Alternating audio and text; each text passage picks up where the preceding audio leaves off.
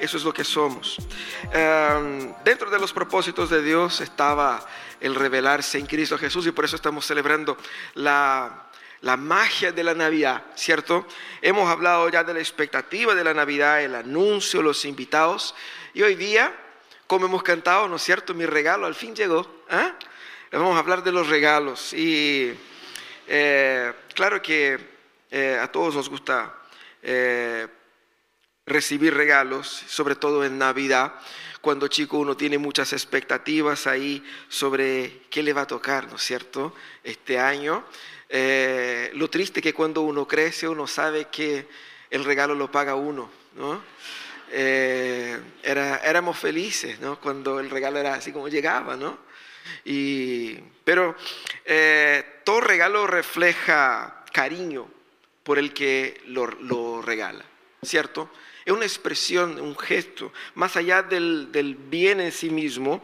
Y, si bien nosotros en esa sociedad de consumo en la que estamos, como que se nos pasó un poco la mano con el tema del regalo, como que pensamos casi que exclusivamente en eso, eh, la idea de regalar o la idea de la dádiva, de ser dadivoso, es un concepto divino. Dios es generoso. La Biblia dice que Dios eh, es eh, dadivoso en dar. Incluso Jesús dice, ¿no es cierto? Si ustedes que son malos saben dar cosas buenas a sus hijos, mucho más vuestro Padre Celestial. Entonces nuestro Padre Celestial no es apretado, mano de agua, como quizás podemos ser nosotros, ¿cierto? Él es generoso. Y regalar es algo que Dios también hace. Ahora, hay tres elementos aquí cuando hablamos de regalo. Tres cosas para entender eh, nuestro proceso de regalar. Primeramente, el regalo depende mucho de quién ¿De quién entrega? ¿Cierto? Pongámoslo en contexto. Si tu hijo viene y te regala un dibujo, mira mamá lo que hice, ¿cierto? Te va a decir, oh, qué lindo, muchas gracias, ¿cierto? Y lo va a tener con ternura. Puede poner ahí en el refri, ¿cierto? Pero ustedes están de aniversario matrimonio y tu marido va y te entrega, mira amor lo que te hice, un dibujito así. Te va a decir, oye, ¿qué te pasa? ¿Cierto? O sea, porque el mismo regalo tuvo dos valoraciones distintas. Porque quien entrega influencia en la calidad de lo que es regalado, ¿sí o no? Quien entrega es muy importante. También eh, está la calidad de la persona que lo recibe. La persona que recibe está siendo halagada, está siendo agradada, es una muestra de reconocimiento. En algunos contextos puede ser incluso una muestra de adoración. Es por eso que toda la adoración bíblica incluía el que en el Antiguo Testamento, eh, además de llevar el animal para la ofrenda por el holocausto, por el pecado, las ofrendas no eran solamente para el pecado, era para agradecer a Dios, para alabar a Dios, para honrar a Dios. Al dar a Dios, le estamos adorando. Entonces, quien recibe eh, eh, también tiene esa característica. Ahora, la calidad del regalo mismo es importante. ¿Por qué? Porque el regalo es una referencia al valor que damos a la persona. ¿Cierto? Si nosotros regalamos algo muy costoso, más allá de nuestras capacidades, para alguien eso muestra que esa persona vale ese esfuerzo económico. ¿Cierto? Si usted recibe eh, un millón de pesos de un compañero de trabajo que usted sabe que está ahí tan mal como tú, te va a decir, wow, eso es un gesto muy impresionante. Pero si Farcas te da un millón de pesos, usted sabe que no le hace falta, ¿cierto? Es diferente la calidad del regalo, incluso. Eh, nosotros sabemos que el tema del regalo puede variar de persona a persona. Nosotros podemos valorar cosas que no tienen valor económico necesariamente por la importancia emocional que eso puede tener. Pero, ¿por qué estamos hablando de regalo? Estamos hablando de regalo porque hay un texto bíblico del, Adviento, que habla del nacimiento de Jesús, que habla de los regalos. ¿Cuál es? ¿Qué texto bíblico? Del nacimiento de Jesús que habla sobre los regalos. De los magos, ¿cierto? Y ese es el texto que vamos a leer. Dice así, después que Jesús nació en Belén de Judea, en tiempos del rey Herodes, llegaron a Jerusalén unos sabios procedentes del oriente ¿Dónde está el que ha nacido, el rey de los judíos? Preguntaron. Vimos levantarse su estrella y hemos venido a adorarlo. Cuando lo oyó el rey Herodes se turbó y toda Jerusalén con él. Así que convocó a todos los jefes de los sacerdotes y, maestros de la ley de su pueblo para preguntarles dónde había de nacer el Cristo. En Belén de Judea le respondieron, porque eso es lo que ha escrito el profeta. Pero tú, Belén, en la tierra de Judá, de ninguna manera eres menor entre las principales ciudades de Judá, porque de ti saldrá un príncipe que será el pastor de mi pueblo Israel. Luego Herodes llamó en secreto a los sabios y se enteró por ellos del tiempo exacto en que había aparecido la estrella. Los envió a Belén y les dijo, vayan e infórmense bien de ese niño y tan pronto como lo encuentren, avíseme para que yo también vaya y lo adore.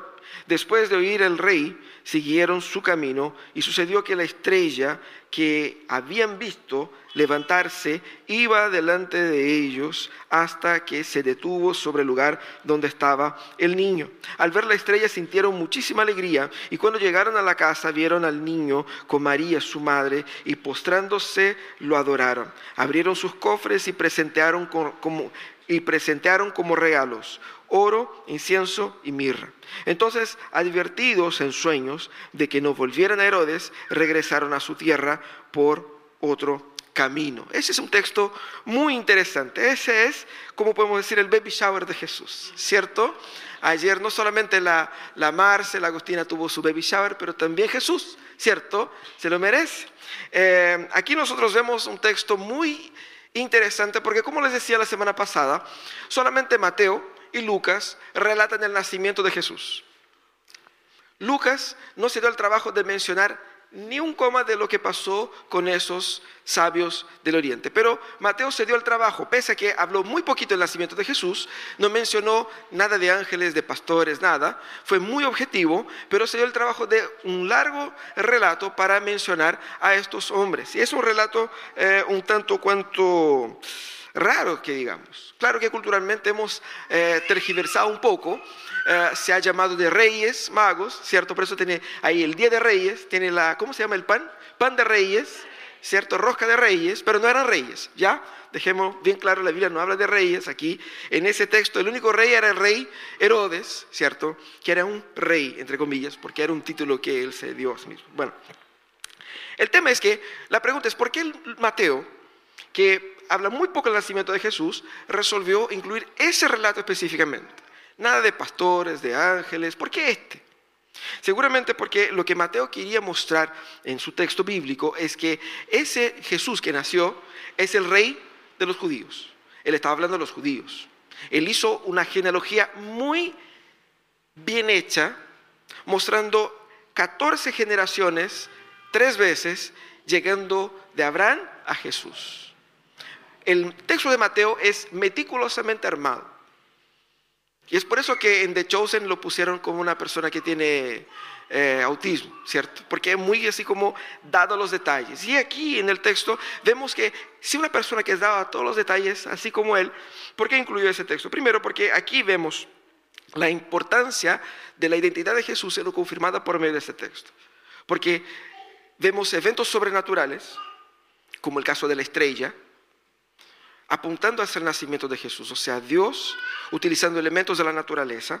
Vemos aquí un claro relato del Antiguo Testamento, una cita, de hecho, de un mix aquí como de dos textos del Antiguo Testamento mencionados eh, en el texto. Y claramente la relación de los maestros y líderes judíos con relación a Jesús. Entonces, ¿cuál fue la primera impresión de esta noticia del nacimiento de Jesús? Por los maestros judíos. Y eso es lo que vemos acá, ninguna, ¿cierto? Entonces, el tema aquí no, no tiene tanta énfasis en los regalos, por más que pensemos aquí como que el texto que habla de los regalos es ese, no, muy poco se habla de los regalos, hay un detalle nomás, pero el grueso del texto está hablando de la identidad de Jesús. Por eso Mateo lo incluyó acá, y por eso ese texto es importante. Y aquí Mateo quería destacar tres cosas, tres cosas muy importantes que ayudan a que nosotros tengamos una otra perspectiva, una mejor perspectiva de lo que es la Navidad. Mateo destaca en ese relato, en primer lugar, el reinado global de Jesús. Él quiere mostrar que Jesús es rey, pero no solamente rey de su parroquia, no solamente rey para su pueblo limitadamente, porque esa es parte esencial del mensaje de Mateo. ¿Cómo el Evangelio de Mateo termina? ¿Quién sabe? Mateo 28, 18 al 20. Id y hace discípulos a todas las... Es así como él termina. ¿Cómo comienza Mateo? Con la genealogía que parte en Abraham. ¿Y qué es lo que Dios promete a Abraham?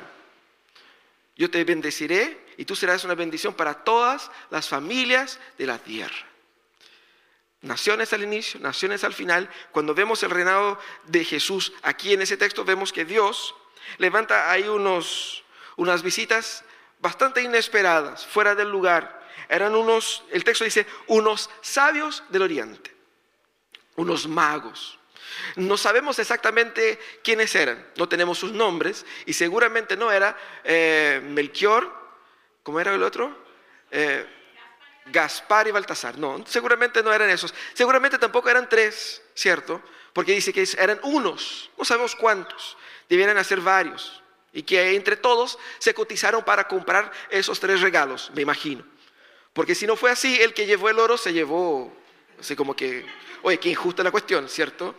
traje oro y traje incienso, así como que no cuadra. Seguramente eran varios ahí. El texto no dice quiénes eran, no dice sus nombres.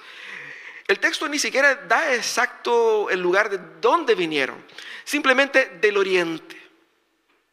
Es casi como si dijeran así, unos parientes llegaron del norte.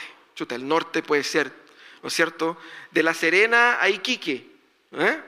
¿Dónde? ¿De dónde llegaron? Unos, ¿cuántos? ¿Quiénes? No sabemos. El texto no nos da ese detalle pero seguramente eran personas dedicadas a las artes eh, y a la ciencia de la astrología, de la astronomía eh, y de la religión. Probablemente en el Oriente, probablemente en, Babilonia, ellos, influenciados por los judíos que vivían ahí, llegaron al conocimiento de las profecías y llegaron a Jerusalén y dicen, vinimos aquí porque sabemos que ha nacido el rey de los judíos y vinimos a adorarlo.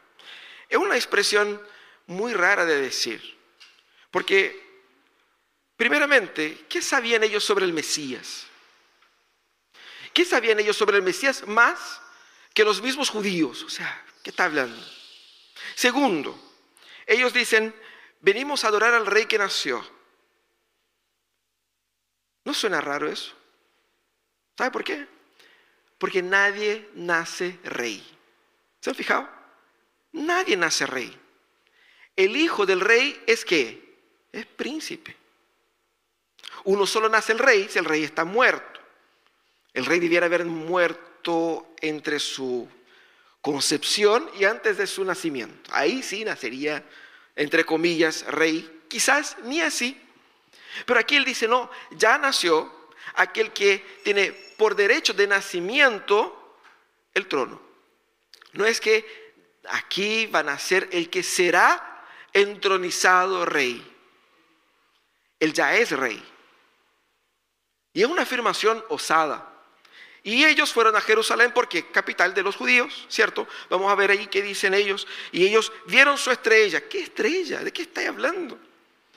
¿Dónde que habla la Biblia de estrella y de que Jesús, la Biblia no nos explica qué estrella era?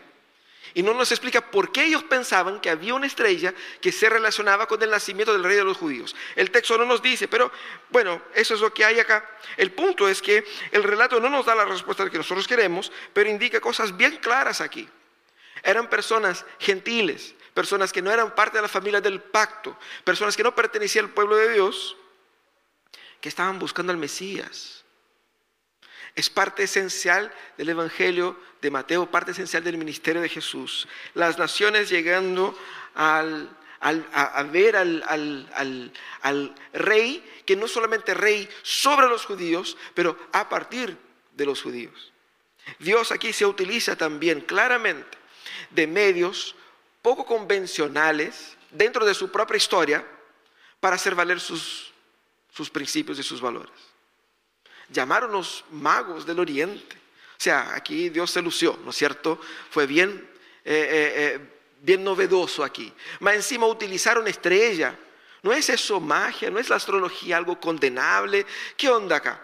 Seguramente Dios utilizó el conocimiento general de estos hombres. Dios utilizó la propia creación para eh, conducir estos hombres hacia donde estaba Jesús y claramente para que por medio de ellos Jesucristo fuera servido. Y él fue servido, sus regalos sirvieron para eso. Platita, ¿cierto? Y todos ustedes que han tenido guagua saben que guagua es cara, ¿cierto? Es costosa. ¿No? Y sobre todo después de que Herodes empezó a perseguir a Jesús y Jesús tuvo que huir a, a Egipto y estar ahí refugiado, viviendo en otro país, es todo más caro, ¿cierto? Ahí el cambio, todo el tema. Entonces, claramente fue bastante providencial y el Señor trajo oro, trajo incienso y trajo mirra, que eran recursos que podrían ser vendidos, intercambiados, transformados en comida, transformados en bienes. Y aquí vemos que ellos se acercan a adorar a Jesús y dan ese relato en los, los versículos 1 y 2. Venimos a adorar al Rey. Ese relato destaca el lugar único de Cristo entre las naciones. Y entre las naciones, las nuestras. Porque hemos dicho eso varias veces. Ustedes no son judíos, ¿ya? A veces vemos la Biblia como si hablara de nosotros, ¿no? Nosotros, el pueblo de Dios. Eh, entendamos eso. Solo somos el pueblo de Dios porque Cristo vino para todas las naciones. Porque si no hubiera venido a todas las naciones, no habría venido para la nuestra.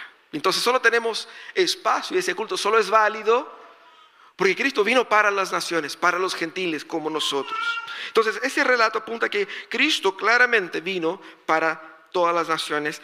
¿Y qué significa eso? Significa que Cristo se impone como una realidad para todas las personas, no solamente para los que creen. Cristo no es solamente rey para aquellos que concuerdan, solamente para aquellos que quieren, para aquellos que se dejan reinar por Él.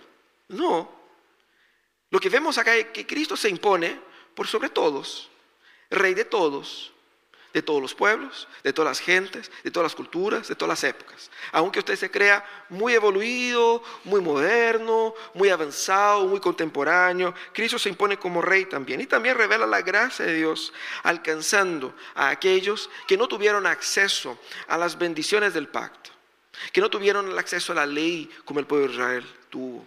No tuvieron acceso a las promesas como el pueblo de Israel tuvo. No tuvieron acceso a toda la experiencia de gracia de Dios como el pueblo de Israel tuvo. Y aún así Dios ilumina sus corazones y se muestra a ellos. Muestra aquí que incluso la sabiduría humana se postra ante Jesús. Eso es lo que vemos. Vemos sabios postrándose ante Jesús. Sabios seculares adorando a Jesús mientras que los sabios de la religión lo ignoraron. Aquí vemos que el regalo no está en los cofres de los magos, sino que el regalo es mismo Cristo. Cristo es el regalo para las naciones. El reinado global de Cristo está bien presente acá, pero el texto también eh, muestra un amplio rechazo de su pueblo, y eso es importante entender aquí, porque ellos llegan a Jerusalén y dicen, ¿dónde está el rey de los judíos? El texto dice que Herodes, que era el rey de los judíos, porque había ganado, conquistado ese derecho, después de mucho juego político con el emperador o con los emperadores, y el hecho de que haya sobrevivido a varios emperadores muestra que él, tiene mucho juego político, eh, él estaba en el trono ahí, y él se había dado el título de rey, no era exactamente un rey, era como el gobernador de una región de lo que es Palestina. Y él quedó bastante impactado, ¿por qué? Herodes, sobre todo en esa época de su vida, eh, era un hombre profundamente traumado y paranoico. Tan paranoico que él mandó matar a su esposa, la esposa que él amaba, no la esposa que él no quería, por temor a que ella le pudiera hacer algún tipo de, de traición, traición en términos de poder. Mandó matar a sus hijos también. Es una persona tan, tan violenta y tan dura que incluso el emperador había dicho que era mejor ser un cerdo de Herodes que un hijo suyo. Porque seguramente tenía un trato mejor por la paranoia que él tenía. Entonces imagínate, ese tipo totalmente paranoico, escucha, ha nacido el rey de los judíos y él quiere saber dónde está para que lo mate, ¿cierto? Y la memoria de los judíos regresaron exactamente al nacimiento de Moisés. ¿Se acuerdan? ¿Qué es lo que hizo el faraón? manda matar a todos, ¿cierto? Aquí pasó lo mismo. Y dice que la ciudad igualmente quedó atemorizada. No por el nacimiento del Mesías, porque yo creo que mucha gente no creyó en el mensaje de los sabios, de los magos. La gente tuvo temor más bien por, qué es lo que iba a hacer Herodes. Chuta, ahora va a matar la mitad de la ciudad. Ese fue el problema acá. ¿Y qué hizo Herodes? Convocó ahí un mini concilio. Llamó a los líderes fariseos y a los saduceos, a los sacerdotes y a los teólogos. Los llamó a todos. Ellos eran grupos enemigos. Ellos tenían posturas teológicas diferentes, no se hablaban, se peleaban entre sí. Probablemente los llamó juntos para ver si la opinión de ellos en la presencia del otro coincidía. Pero la cosa es que ellos dijeron, no, tenía que nacer en Belén. Hermanos, Belén está a nueve kilómetros de Jerusalén, en bajada. Es como de aquí al Mall Marina, ¿cierto? En bajada, ni siquiera hay que subir, no, bajada, porque Jerusalén está arriba. Nueve kilómetros. Para la gente de esa época era al lado. O sea, hay gente que vivía en una ciudad y trabajaba en otra. Fácil. Ellos recibieron la noticia de que, o una supuesta noticia, de que había nacido el rey de los judíos. Ellos sabían dónde estaba. Si usted es líder de la religión en esa época, o sea, la prudencia recomendaría, vamos a dar una vuelta por Belén a ver qué onda. Pero estos hombres no, no se movieron, ¿cierto? Ellos dijeron, no, deberás nacer en Belén. Pero quien se movió fue Herodes. Los líderes de la religión brillaron por su ausencia. Escucharon de que los magos habían visto una estrella y, fíjate que en, el pueblo estaba la expectativa de que pronto iba a llegar el Mesías. Había esa expectativa ya.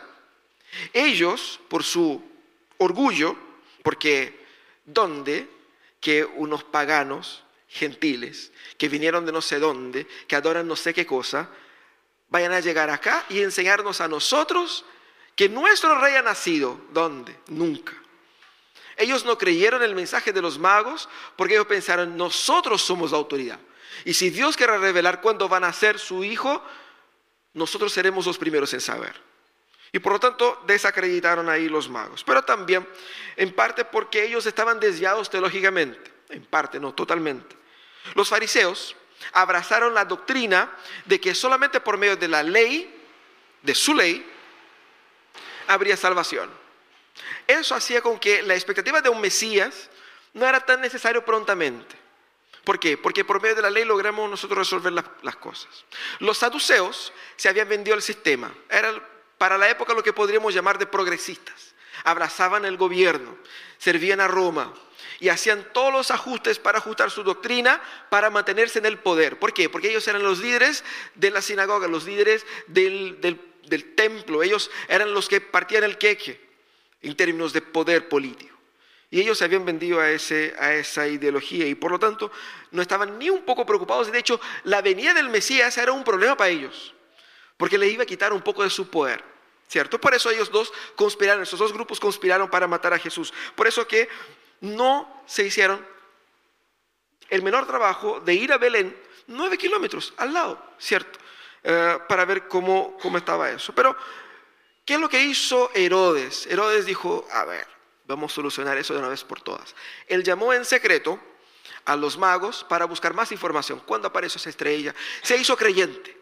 Todo lo que los saduceos y los fariseos no creyeron en los magos, Herodes se la creyó todo. Porque Herodes, por más que era de origen parcialmente judía, era un hombre pagano, um, y él se lo creyó todo porque su mayor temor era perder el reino. Entonces los llama y dice, ¿qué onda esa estrella? ¿Cuándo fue? ¿Y qué onda? ¿Cuándo esperan? ¿Cuál es la fecha? Sacó todos los cálculos para que pudiera entender dónde iban a ser ese Mesías. Y luego dijo, vayan ustedes y después me avisen para que yo también vaya a adorarlo. ¿Ah? El cuento. Eh, los, los magos se lo creyeron. Porque el Dios tuvo que intervenir y decir, oye, no vuelven para allá, ¿cierto? Eh, ellos fueron y claramente Herodes podría haber puesto una patrulla y puede decir, mira, voy a enviar aquí unos soldados con ustedes para que los proteja, ¿cierto? Pero sería, eso sería un poco sospechoso. Entonces Herodes confió en su plan de que ellos iban a volver iban a decir dónde había nacido, ¿no es cierto? Y es interesante porque exactamente ese amplio rechazo del pueblo de Dios es en Mateo una evidencia de que Jesús es de hecho el Cristo. ¿Ustedes se acuerdan de lo que dice Juan capítulo 1 versículo 11? Vino a los suyos, pero los suyos no lo recibieron. Esto es. Esa es una evidencia de que Jesús es el Cristo, confirma que Jesús es el Cristo. Ambos, tanto los fariseos y saduceos como Herodes, revelan la arrogancia humana. Los fariseos, los maestros de la ley, pensando que ellos pueden controlar por medio de la teología los planes de Dios. Pensando que ellos por medio de la teología y del conocimiento bíblico pueden manejar a Dios. Y en el caso de Herodes, pensando que por medio de su poder político y de su violencia puede destruir y aniquilar los planes de Dios. Nosotros vemos que Cristo, en ese texto, siendo rechazado, se impone como una verdad incómoda para todos aquellos que han creado su propio Dios y su propia religión. Quizás podamos estar aquí y pensar, yo no soy como Herodes, tampoco soy como esos fariseos miserables pecadores, yo soy un hermoso hijo de Dios, ¿cierto? Adoro, canto de ojitos cerrados, eh, pero nosotros podemos, igual que ellos, estar rechazando a Cristo. En parte es por pensar que tenemos todo bajo control, que tenemos nuestra vida bajo el más absoluto control. Conozco mucha teología, sé lo que creo, soy firme en la fe, no he estado pecando mucho, ¿cierto? He pecado poco esa semana. Eh, y he estado todo bien y tengo así como que tengo mi vida bajo control, tengo mis emociones bajo control, tengo todo bajo control. Y exactamente es esa postura que revela que nuestro corazón rechaza a Cristo. Porque ¿qué viene a ser Cristo? Cristo vino a asumir el control. Y la llegada de Cristo es una amenaza. Tiene que ser, hermanos, tiene que ser para nosotros una amenaza a nuestro deseo de controlar las cosas. Y rechazamos a Cristo para que nosotros nos mantengamos en el control, así como ellos. Ahora, el texto también pone en énfasis, no solamente ahí en el reinado global de Jesús o en el amplio rechazo, pero termina de una forma bonita con un hermoso y extraño encuentro. Pónganse en el lugar de, eh, de María. Primeramente imagínense, estos hombres llegan a la ciudad. El texto dice que ellos salieron de Jerusalén y vieron la estrella y, que y siguieron la estrella. Y eso les alegró muchísimo. ¿Por qué? Claramente la estrella aquí era una confirmación divina para ellos de que la idea que ellos habían desarrollado allá en el oriente tenía sentido. Ellos se confirmaron y es rico cuando uno confirma una teoría. ¿Viste? Te dije, tenía razón. Hermosa esa sensación de, desarrollar un proceso y lograr y ver que la respuesta está correcta. Ellos se alegraron muchísimo. Y más, se alegraron porque sintieron que Dios, en el caso de Dios de Israel, estaba confirmando para ellos de que ellos estaban en el camino correcto, de que esa era la, ciudad correcta. Y la Biblia no dice así como que la estrella fue moviéndose y se detuvo sobre la casa, sino que era más bien un referente y una confirmación de donde ellos eh, estaban yendo. Pero fíjate que Dios se reveló a ellos en un lenguaje entendible para su cosmovisión. No hay ningún fundamento bíblico y ningún judío esperaría encontrar a Jesús por medio de una estrella, porque incluso la astrología estaba condenada. Entonces no hay, bíblicamente hablando. Pero Dios se reveló a estos hombres utilizando la creación, su creación. ¿Qué estrella? La estrella que él mismo inventó, ¿cierto? Y Él la puso ahí. Y si Él quiere poner ahí, si Él quiere poner en cualquier lugar, Él la pone cuando Él quiere porque Él es Dios. Y Él se reveló a ellos en su lenguaje. Mira qué hermoso. La gracia de Dios rompiendo barreras comunicacionales aquí. Y ellos se alegraron muchísimo con esa confirmación. Llegan a la casa. Imagina usted, está María ahí con la guavita, ya había nacido, no estaba en el pesebre, ya estaban ahí, ya habían pasado algunas semanas quizás, estaban ahí en la casa. Y Y llegan ahí unas personas raras de una tierra lejana y dijeron que vienen a adorar al niño. Raro, ¿no? María ya sabía, el ángel ya había dicho quién era Jesús, eh, el ángel Gabriel. Después vinieron los pastores, les contaron todo lo que había dicho. De hecho, eh, el mensaje de los ángeles a los pastores, eh, los pastores cuentan eso a María y María guardaba todo eso en el corazón. Pero igual es raro, ¿no? Que lleguen así como extranjeros de un país lejano, que llegan porque vimos a su estrella. ¿Qué estrella? ¿Qué estrella? No sé ninguna estrella. Y venimos a adorarle. Y llega y entra esa, esa comitiva, esa comisión de gente para adorar a Jesús. Eh, y interesante porque ellos adoran al niño, no a la madre, solamente al niño. Y esa adoración, no queremos decir que ellos estaban adorando en el sentido bíblico pleno de adoración. Puede ser una reverencia a un, a un ser de altísima autoridad como la gente se postra ante los reyes, a los monarcas, esa, esa postura de, postrarse, de arrodillarse o, simplemente de eh, levemente eh, eh, doblar las rodillas, una postura que demuestra reverencia. Seguramente en partes era eso, no, sabemos al cierto, pero claramente ellos vieron ahí un monarca, alguien sumamente importante, como dije al inicio, no alguien que iba a ser rey, alguien que ya era rey. Y como todo encuentro de súditos con un monarca, hubo regalos. ¿Usted se acuerda cuando eh, el rey Salomón, que tenía, ¿cierto?, mucha plata y mucha sabiduría, recibió la visita de la reina de Sabá, el norte de África que viajó muchísimos kilómetros para llegar a Jerusalén, porque ella había escuchado un mundo de cosas sobre Salomón y quiso ver si era todo eso mismo. Y fue. El texto eh, es bien resumido ahí en, en, Segunda Reyes o Segunda Samuel, Segunda Samuel, creo. El bien resumido, pero el texto muestra que ella llevó camiones de regalos, así como toneladas de oro, así de ese nivel. ¿cierto? Y el texto dice que en intercambio el rey Salomón le regaló mucho más de lo que ella había entregado a él. Entonces, ese tipo de gesto es normal entre monarcas. Es normal entre aquellos que se acercan a las autoridades. Cualquier persona que se pusiera en una auditoría, en una audición, en un, en un encuentro con el rey, no podía llegar así con las manos vacías. Tenía que llevar un regalo, un buen regalo, porque la idea del regalo era ser agradado o agradar al rey para contar con su favor.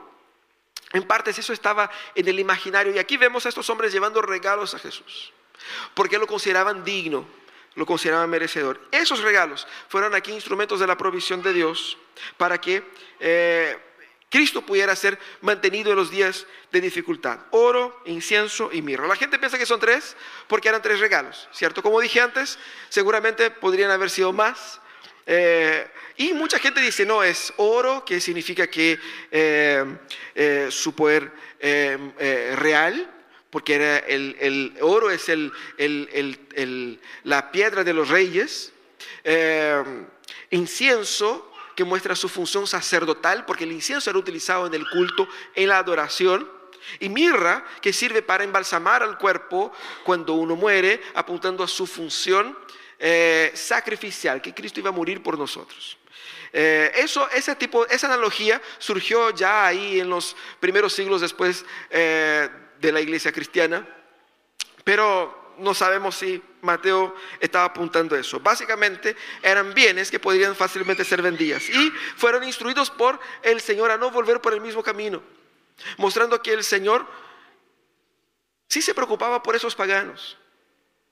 Los trajo y los devolvió. Y eso es hermoso ver el cuidado de Dios por gente que técnicamente no pertenecía a su pueblo. Los derramó de la gracia de dar a estos hombres un privilegio que muchos profetas y muchos reyes en el pasado anhelaban ver y escuchar. ¿Cuántos de, los profetas como Samuel, como Eliseo, como Moisés, como Natán, no desearían estar en ese encuentro, a los pies de Jesús, ver ahí mismo su Salvador. Imagínense ustedes, el mismísimo rey David, el deseo de ver ahí aquel que Dios le había dicho, aquel que reinaría para siempre, él ver ahí, él no pudo ver.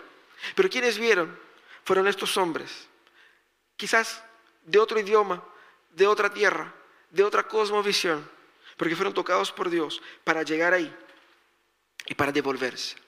Claramente desde ese texto surge la persecución de Herodes y Jesús va a Egipto para que se cumpla la profecía de Egipto, llame a mi hijo.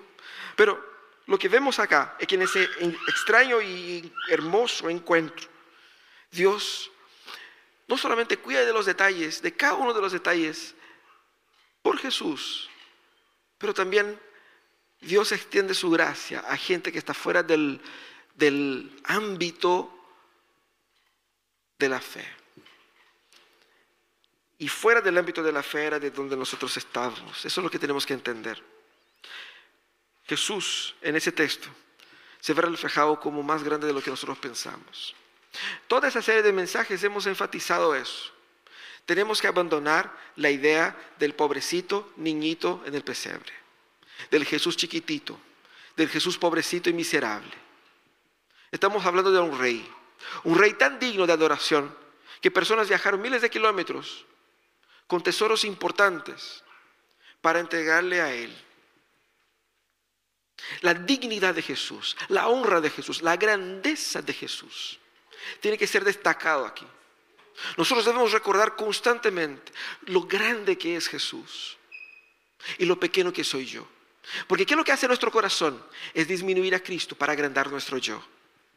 Es disminuir a Cristo para encajarlo en nuestra agenda, en nuestra vida. Por lo tanto, nuestro corazón puede estar más endurecido de lo que pensamos. Y nuestro corazón puede estar como el corazón de los fariseos, de los saduceos, de los maestros de la ley, o como el corazón de Herodes. Te va a decir, no, pastor, yo soy un hombre, una mujer de Dios. Pero examinemos nuestro corazón para ver ahí el tamaño de Jesús. Y Dios quiere que nuestro corazón sea quebrantado ante Él en adoración. Una postura de tamaña sumisión que nuestro gesto acompañe la llamada de que Cristo lo vale todo. Es por eso que después Él va a decir, el que no se niega a sí mismo no puede ser mi discípulo. No es que el que no se niega a sí mismo va a ser un discípulo con, mejor, con menor calidad o baja calidad o de peor. No, es imposible. Es imposible. Porque el que no se niega a sí mismo no ha entendido quién es Cristo. El que no se niega a sí mismo no ha entendido el tamaño de Cristo. Y no sabe de lo que estamos hablando acá. Si al abrir mi vida a Cristo empiezo a sacar cuentas de cuánto tendré que renunciar, de cuánto tendré, que cambiar, no entendí nada.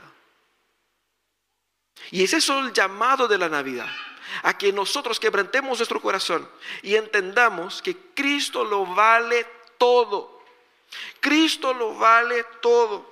Y Dios quiere que nosotros demostremos eso en un acto de profunda adoración. Adoración es entregar a Jesús toda nuestra esperanza, toda nuestra vida, todos nuestros bienes, todo nuestro corazón, todos nuestros planes. Negarse a sí mismo en pos de la identidad, de los propósitos y del camino de este rey. Y aquí vemos que Dios cuida de cada detalle. Él cuidó de la protección de Jesús, del sustento de Jesús, cuidó también de guiar a los magos, de devolver a los magos. Él cuida de todo. Y el deseo de querer controlar nuestra vida en cada detalle es un intento de ocupar el lugar de Dios. Lo que Dios quiere es que adoremos al Hijo y confiemos en el cuidado soberano del Padre, que nos protege, que nos cuide, que nos ama. Estamos llegando al fin del año. Mira hacia atrás. Recuerda todas las preocupaciones que te quitó el sueño. Todos esos problemas que te dejó trastornado. todas esas luchas que ustedes quedaron así como que casi que incomunicables, qué angustia, qué sufrimiento. Esos problemas que tenemos que buscar en la memoria porque ya no nos acordamos. Dios los resolvió, Dios los sanó. Pero aún así nuestro corazón orgulloso quiere seguir preocupándose, quiere seguir ocupándose de lo que Dios ya está haciendo. Dios está cuidando de su pueblo. Dios está cuidando de ti. Descansa en el cuidado de Jesús. Porque nosotros tenemos un rey que gobierna por sobre todos. Jesús es más grande de lo que piensas. Vamos a orar. Vamos a pedir que Dios nos, dé de esta gracia, la gracia de poder eh, tener el corazón sensible a ese Jesús inmenso. Corazón sensible a ese poder maravilloso. Que podamos descansar de la angustia de la vida, de las presiones y de los problemas, a los pies del Cristo que es adorado. Que podamos celebrarle a Jesús en esa Navidad. Señor amado.